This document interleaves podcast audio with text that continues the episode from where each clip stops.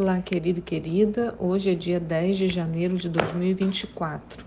É uma quarta-feira.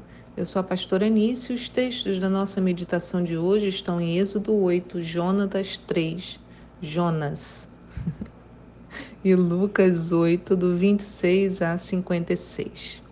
A pergunta de hoje é: o que devemos fazer depois de uma libertação? O que devemos fazer depois de sermos libertos?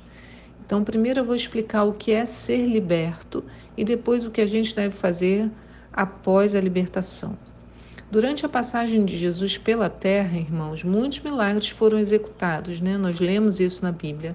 Mas também a Bíblia nunca escondeu que outros tantos endemoniados recebiam a libertação de suas opressões.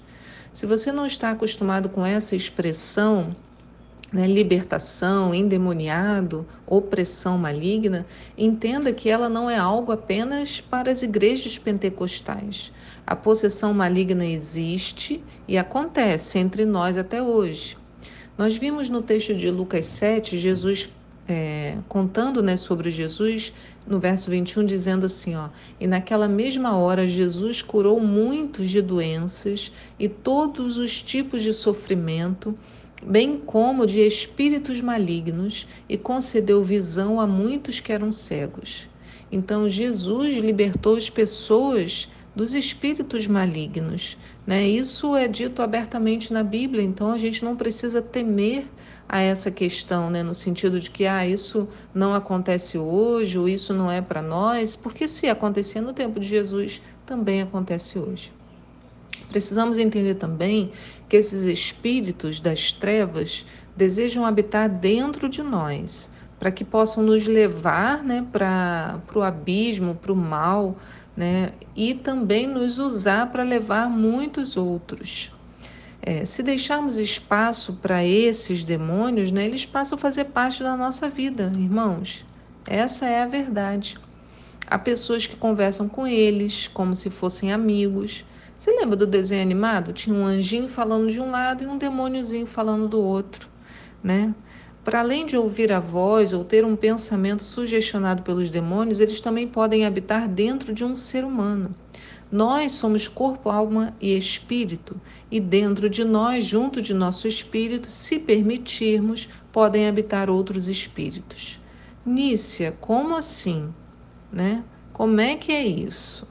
Bom, se assim não fosse, como nós receberíamos o Espírito Santo para habitar em nós? Se o Espírito Santo pode fazer de nós sua morada, então outros espíritos, com letra minúscula, também podem. Tudo depende da abertura que damos. Se buscamos as coisas do Senhor, se deixamos o mal de lado, se nos arrependemos do pecado e fazemos escolhas adequadas, daremos espaço ao Espírito Santo. Mas se ao contrário buscarmos as coisas da carne, aquilo que é desagradável aos olhos do Senhor, se nos envolvermos com a maldade, certamente daremos espaço a espírito das trevas. É simples assim, nosso corpo é uma casa, e assim como uma residência física na qual abrimos e fechamos portas e janelas conforme a nossa escolha, assim é o nosso corpo.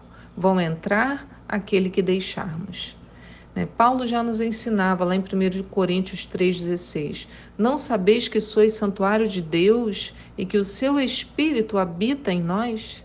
Então, sendo o nosso corpo o templo do Espírito Santo, ou seja, o seu lugar de habitação, somos chamados a cuidar muito bem dele. Então, isso significa preservar nossos olhos, ouvidos, boca, tato, né? todos os nossos sentidos devem ser usados para glorificar a Deus. Por isso que Paulo vai falar em 1 Coríntios 6,18 sobre a imoralidade sexual. Ele diz assim: Fugir, portanto, da imoralidade sexual. Qualquer outro pecado que uma pessoa comete, fora do corpo os comete. Todavia, quem peca sexualmente, peca contra o seu próprio corpo. Ou ainda não entendeis que o vosso corpo é santuário do Espírito Santo, que habita em vós, o qual tendes da parte de Deus, e que não pertenceis a vós mesmos pois fostes comprados por alto preço. Portanto, glorificai a Deus no vosso próprio corpo. Por isso que a questão da imoralidade sexual afeta tanto a gente. Por quê? Porque você está pecando no seu dentro, né, no seu próprio corpo. E aí eu estou impelindo né, esse Espírito Santo de dentro de mim. Agora, como nós temos utilizado o nosso corpo? Ele é útil para a glorificação a Deus? Jesus, no texto de hoje, está na região dos Gerazenos quando um homem endemoniado se aproxima. A cena, irmãos, é terrível, tamanho o nível da possessão nessa vida. Né? Lucas 8, 27 narra: Assim que Jesus desembarcou, foi ao encontro dele um homem daquela cidade possesso de demônio que fazia muito tempo não usava roupas, nem habitava em casa alguma, mas vivia nos sepulcros. Olha que terrível era a vida desse homem, andava nu, né? não conseguia ficar na sua própria casa, vivia nas ruas. Quantas pessoas nós não vemos nas ruas assim, nessa mesma condição? Né? E às vezes a gente, ah, então ele é maluco, às vezes ele está endemoniado. Né? E nem é sempre a, a possessão é dessa forma, não. Às vezes a pessoa está conversando, vivendo uma vida normal, mas está possessa também. Só que ao Jesus contemplar esse, ao o demônio, né? O Jesus se aproximou, ele foi até é, Jesus e ao contemplar Jesus berrou, prostrou-se aos pés, exclamou com voz forte: Que desejas comigo, Jesus, filho do Deus Altíssimo? Imploro a ti, não me castigues porque Jesus ordenara ao espírito imundo que abandonasse o corpo daquele homem. Diversas vezes o demônio havia se apoderado dele, mesmo com os pés e as mãos acorrentados e vigiado por guardas. Arrebentava as cadeias e grilhões e era impelido pelo demônio para lugares desolados. Jesus lhe inquiriu: Qual é o seu nome? Ao que ele replicou: Legião pois eram muitos os demônios que tinham invadido aquele homem e suplicavam a Jesus que não os mandasse para o abismo. Então aqui aprendemos que não apenas um espírito, um demônio pode entrar em nós, mas vários. No caso desse homem era uma legião. Irmãos, demônios não são educados como o Espírito Santo que aguarda pacientemente o convite para entrar. Demônios, se vem uma brecha, invadem mesmo. E ainda vem em quantidade. Por isso, a depender do, do tipo né, de abertura, por isso a Bíblia que fala legião, pois eram muitos os demônios que tinham invadido aquele homem. É uma invasão. Né? Ali há uma determinada legalidade e a partir dela há uma invasão. Como falamos essa semana, Jesus possuía autoridade para expulsar a demônios e ainda nos delegou essa autoridade. Lá em Lucas 10, 19, nós veremos, é, diz assim: Atentai, eu vos tenho dado autoridade para pisar de serpentes e escorpiões, assim sobre todo, sobre assim como sobre todo o poder do inimigo, e nada nem ninguém vos fará qualquer mal. Contudo, regozijai-vos não apenas porque os Espíritos vos obedecem, mas sim porque os vossos nomes estão inscritos nos céus. Então, Jesus, ele nos dá essa autoridade e não nos diz: oh, não fique soberbo com isso. A sua alegria não é porque os demônios te obedecem, porque não é a você, né? É ao meu nome que está em você, a autoridade que eu estou te dando. Né? Se alegre de que seu nome está inscrito nos céus, quer dizer, de que você tem uma vida comigo porque essa vida comigo é que te garante essa autoridade. Jesus então expulsa os demônios desse homem e a notícia se espalha por toda a cidade. E claro, todo mundo veio ver, porque ele já estava muitos anos nessa condição e já devia ser muito conhecido naquele lugar. E o que, que eles encontraram? A cena mais linda, gente, muito lindo. No verso 35 diz que ocorreu que o povo saiu para ver o que tinha sucedido. Quando se aproximaram de Jesus, viram aquele homem de quem os demônios haviam saído, assentado aos pés de Jesus, vestido em perfeito juízo, e todos ficaram apavorados. Eu imagino o homem lavado, cabelinho penteado, barba já cortadinha, sentado aos pés de Jesus, todo organizado. No verso 36 diz: As pessoas que haviam testemunhado todos os fatos contaram também como fora liberto aquele homem dos muitos demônios que o haviam tomado. Então, todo o povo da região dos Gerazenos rogou a Jesus para que se retirasse das suas terras, pois estavam aterrorizados. Isso aqui que eu não consigo entender, né, gente? Caramba, olha o que Jesus fez e os homens não queriam que Jesus ficasse lá. Às vezes as pessoas têm medo da libertação.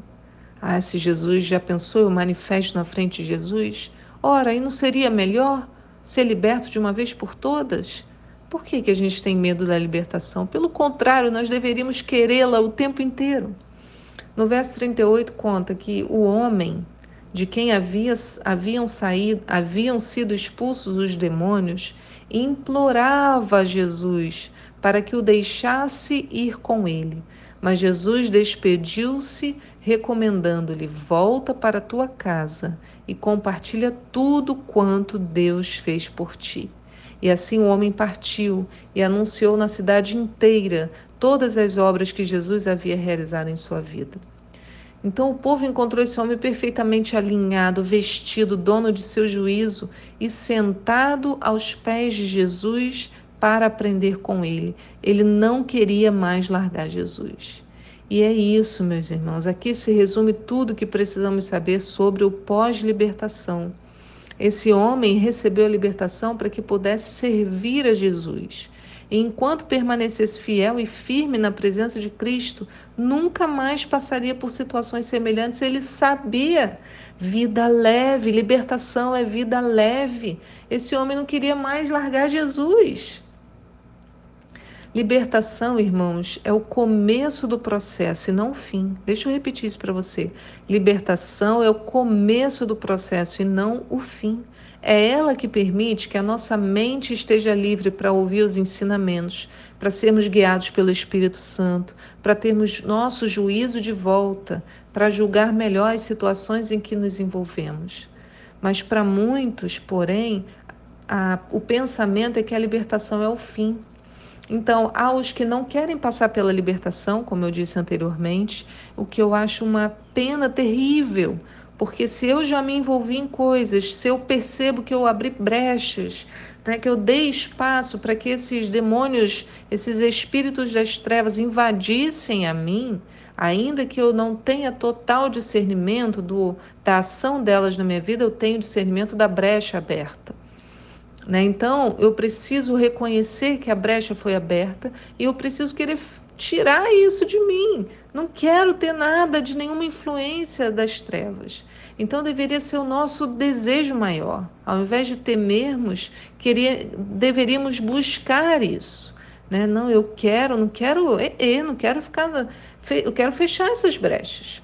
Outros, quando têm essa coragem, podem pensar que a libertação é o fim. Só que, irmãos, depois da libertação, o que a gente observa é que alguns decidem viver sua vida da mesma forma que antes. Para esses né, que pensam que a libertação é o fim. Ou se esquecem que é agora que precisam mais ainda de Jesus, como esse homem aqui fez. Tem que ficar próximo de pessoas que nos levam para conhecer Jesus, tem que ouvir a voz de Cristo, tem que buscar uma transformação. Porque o mesmo comportamento que nos levou a abrir as portas e janelas, as brechas, se eu não mudar o comportamento, me fará abri-las novamente. Então eu preciso de uma transformação.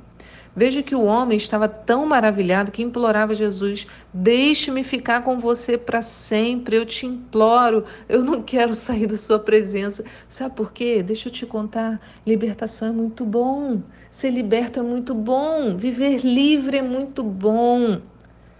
Ninguém quer largar Jesus. E Jesus ensinou a ele como fazer isso, mas de forma ainda mais produtiva. Jesus o mandou voltar para casa, mas agora não mais para viver do mesmo jeito, não mais fazendo tudo como antes.